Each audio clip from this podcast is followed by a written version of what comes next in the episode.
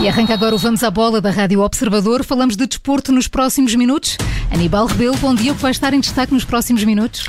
Bom dia, Maria João. Vamos falar dos bitites de Diego Simeone e do ambiente que se vivia no balneário da Lásio quando foi partilhado por Sérgio Conceição e pelo treinador do Atlético de Madrid. Isto tudo a propósito do jogo de hoje na Liga dos Campeões. Falamos também da juventude de Ajax e Sporting, que hoje tem encontro marcado em Alvalade. Uma partida onde Ruben Amorim espera que a irreverência da equipa portuguesa faça a diferença na Liga Milionária. E o Benfica fez o primeiro ponto na Champions, foi na Ucrânia, frente ao Dinamo de Kiev. E Jesus, eh, apesar da falta de golos, deixa elogios aos jogadores que já levam 10 jogos nas pernas e ainda estamos no arranque da época. Aníbal Rebelo, já vamos ao empate do Benfica, mas começamos para já com os jogos de hoje. Sporting e Futebol Clube do Porto entram em campo nesta primeira jornada da Liga dos Campeões e o jogo do Futebol Clube do Porto em Madrid já começou com uma troca de argumentos entre os treinadores Diego Simeone e Sérgio Conceição. Os dois estiveram juntos no mesmo balneário, no Lazio, no campeonato italiano e agora vão encontrar-se no banco de equipas adversárias. Para o treinador do Atlético de Madrid, ver Conceição como treinador é uma surpresa e recordou os tempos em que os dois foram colegas falou num Sérgio Conceição teimoso, com o treinador do Futebol do Porto a responder desta forma. Bem, eu sou teimoso, ele não será menos. E nessa altura o meu foco era realmente para ser jogador e jogador de alto nível e, e demonstrar exatamente isso. Uh, o Diego na altura já se calhar pensava já noutra aquilo que fazer depois da, depois da, da sua carreira futebolística, por isso daí ele pensar se calhar que eu via aquilo que era eu na minha teimosia de, querer agarrar o meu lugar e jogar e, e estar disponível para a equipa e não esperava ser treinador porque eu não, não bitaitava sobre isso, ao contrário dele, uh, que era mais bitaiteiro no balneário acerca daquilo que era a equipa.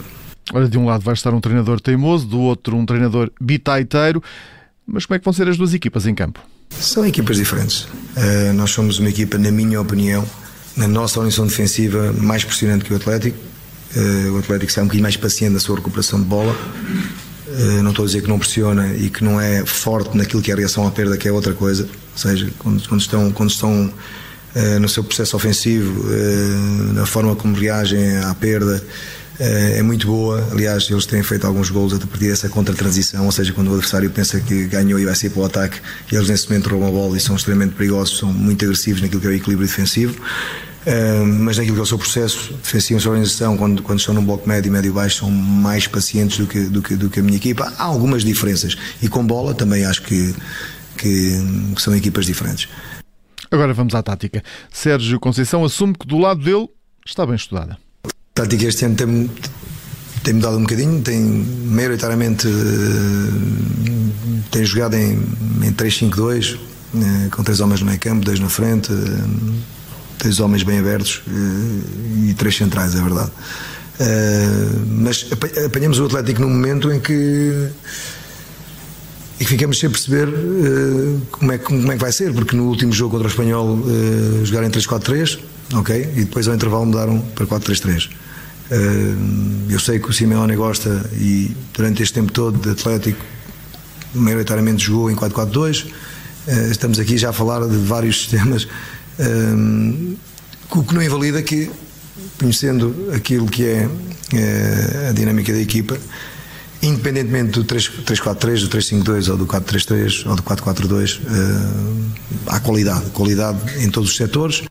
E voltamos à Lazio, a equipa que teve Sérgio Conceição e Diego Simeone nos quadros, foi campeã pela segunda vez na história.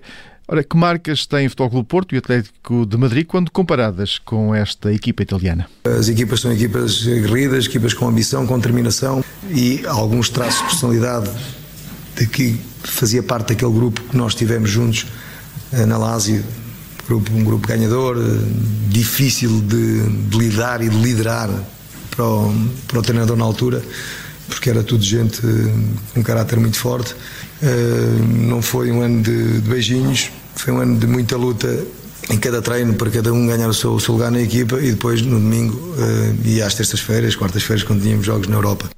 Está dado um moto a um jogo que promete logo em Madrid. O Atlético recebe o Futebol Clube Porto às 8 da noite. Sérgio Conceição levou nesta viagem 24 jogadores do plantel. Só ficaram no Porto Marchesino por lesão, Fábio Cardoso e Nano por opção técnica. À mesma hora, às 8 da noite, o Sporting recebe o Ajax em Alvalade, um jogo onde as duas equipas apresentam semelhanças, Aníbal, na juventude em campo. Ainda assim, a equipa dos Países Baixos tem mais experiência nos palcos europeus. Rubén Amorim reconhece alguma semelhança com a equipa de Amsterdão, embora admita que o adversário fruto de, do registro histórico tem, tem ali mais experiência, mas não tem dúvidas.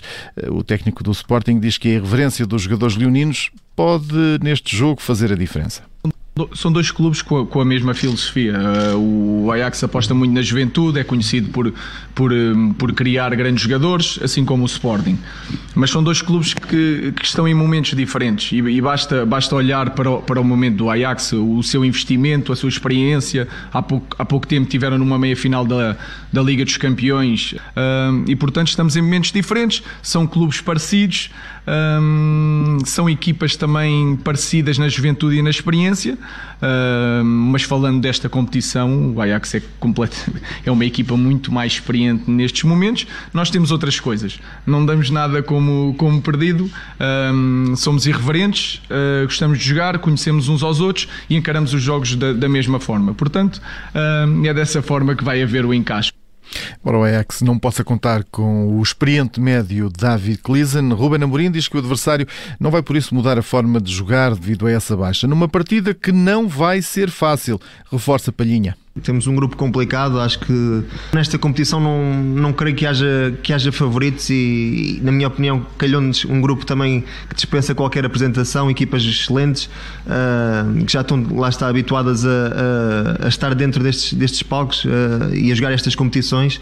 Um, o Ajax, particularmente, que é o adversário que vamos defrontar amanhã, falando um bocadinho deles, é uma equipa também à semelhança como a nossa, com muita juventude. Uh, são dois clubes também que, que, apostam muito na formação e quando é, falam em apostar também falam em qualidade, uh, não é só apostar na, na, formação, é também ter qualidade para apostar. Uh, e são dois clubes que são reconhecidos em termos europeus pela sua, pela sua formação. E, e, lá está, vai ser um jogo muito difícil, tal, tal, como vai ser com o jogo com o Dortmund e com o Besiktas. João Palhinha admite também que o sentimento entre jogadores e equipa técnica para hoje é de expectativa. Eh, nesta véspera do pontapé de saída da fase de grupos da Liga dos Campeões, diz que estão ansiosos por uh, ouvir o hino da Champions. Na antevisão do jogo, Romero Amorim confirmou que Gonçalo Inácio e Tiago Tomás já estão disponíveis para o jogo de logo à noite frente ao Ajax. Lamenta, no entanto, as ausências de Coates e Pedro Gonçalves uh, por lesão jogadores eh, que, diz o treinador, vão fazer falta à equipa. O apito para o arranque da partida, esse é dado às 8 da noite. Quem já jogou foi o Benfica. A estreia nesta época da Liga dos Campeões foi na Ucrânia. Frente ao Dinamo de Kiev, num jogo que terminou empatado, sem golos válidos. Digo isto porque já no fim do encontro a equipa da casa marcou, mas o VAR invalidou o gol por fora de jogo. Agora, o Benfica garante que o primeiro ponto na Liga dos Campeões esta época eh, acaba por ser positivo, eh, num jogo onde Jesus eh, não deixou também de elogiar a equipa. Quando tu contabilizas 10 jogos onde o Benfica ainda não perdeu e nesses 10 jogos colocas 5 jogos de Champions,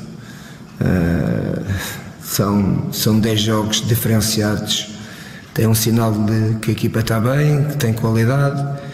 Uh, e hoje uh, o Benfica fez um grande jogo. O Benfica hoje não sai daqui valorizado com uma grande exibição porque não fez gol, mas fez um, um jogo com uma qualidade. A equipa de Champions. E os jogadores do Benfica estão de parabéns, estão confiantes e há que dar, há que dar andamento a esta confiança e esta qualidade que a equipa eh, hoje teve no jogo.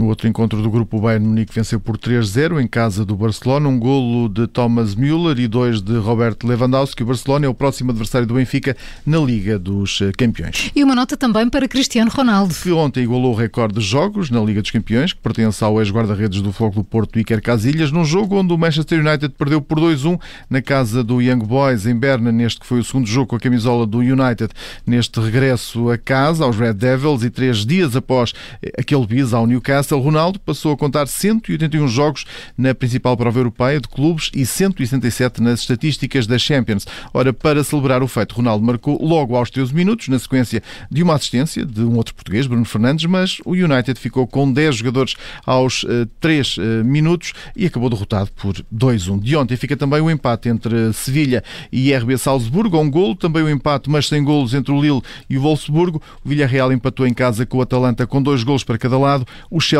venceu o Zenit por 1-0 e o Malmo perdeu em casa por 3-0 com a Juventus. Foi mais um Vamos à Bola das Manhãs 360, sempre com o jornalista Aníbal Rebelo. Aníbal, até amanhã, às 7h30. Até amanhã.